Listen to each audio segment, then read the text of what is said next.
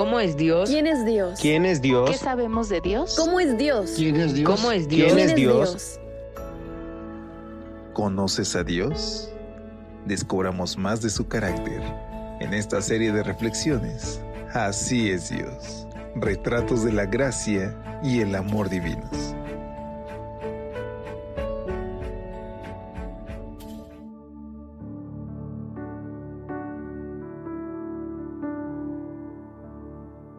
Muy buen día, qué gusto saludarte en esta linda mañana. Y es viernes, por la gracia de Dios, hoy podemos escucharnos a la distancia.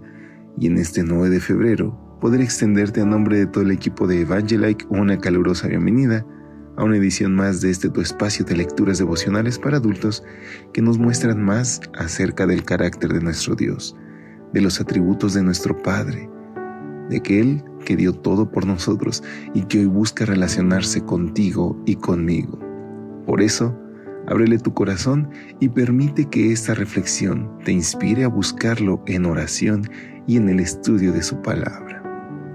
Iniciemos con nuestra cita inspiracional, la cual nos llega a través de nuestro canal de Telegram, en el que nos puedes encontrar como Evangelike, Devocionales Cristianos, y nos las manda Luis Alberto Camero Ravelo desde Málaga, España.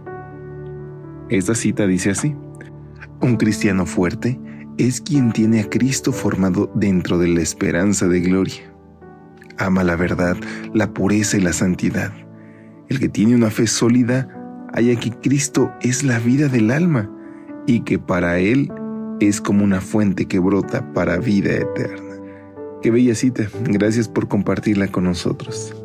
Y a ti que nos escuchas, te invitamos a que participes y que en nuestro canal de Telegram puedas dejarnos en los comentarios aquella cita que quieres que otros también escuchen. Vayamos sin más a nuestra reflexión titulada El Dios que hace justicia.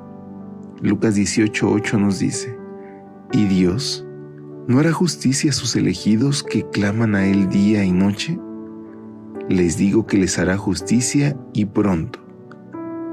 La parábola de la viuda y el juez injusto está ideada para ayudarnos a entender nuestra necesidad de orar a Dios con persistencia, clamando a Él día y noche.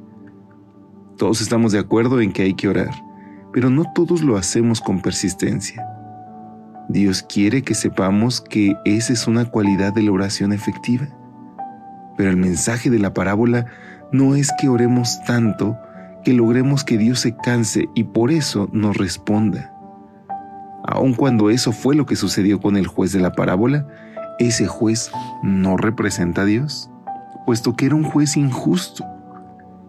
Jesús usa esa imagen para mostrarnos un contraste con el carácter de Dios. Hemos de entender la perseverancia en la oración no en el sentido de que la oración perseverante pueda cambiar en algo la justicia de Dios, sino de que nos pone a nosotros en sintonía con Dios y su voluntad. Cuanto más perseveramos en la oración, más nos acercamos al ideal de Dios para nosotros. Si a veces dejamos de orar porque no estamos seguros de que lo que estamos buscando o pidiendo a Dios sea conveniente, recordemos que es por eso que Dios quiere que seamos insistentes en la oración.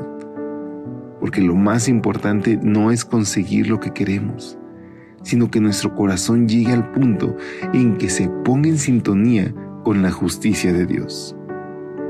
Dios nos exhorta a no dejarnos vencer en nuestros esfuerzos por recibir su bendición.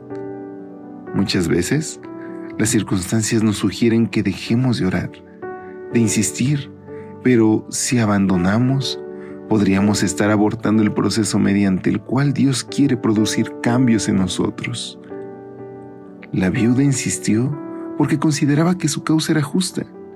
No se dedicó a fijarse en la actitud del juez, se aferró a la justicia y no se detuvo hasta que la obtuvo.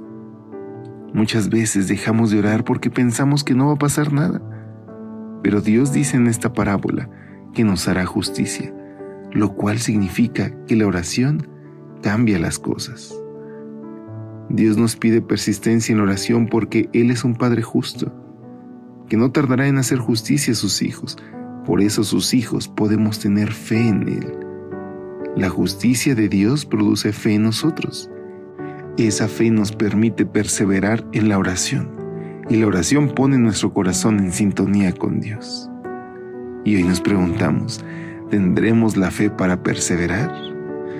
Y es que, queridos amigos, hay veces que el desánimo espiritual nos aborda y queremos abandonar la oración porque no vemos los resultados de manera inmediata.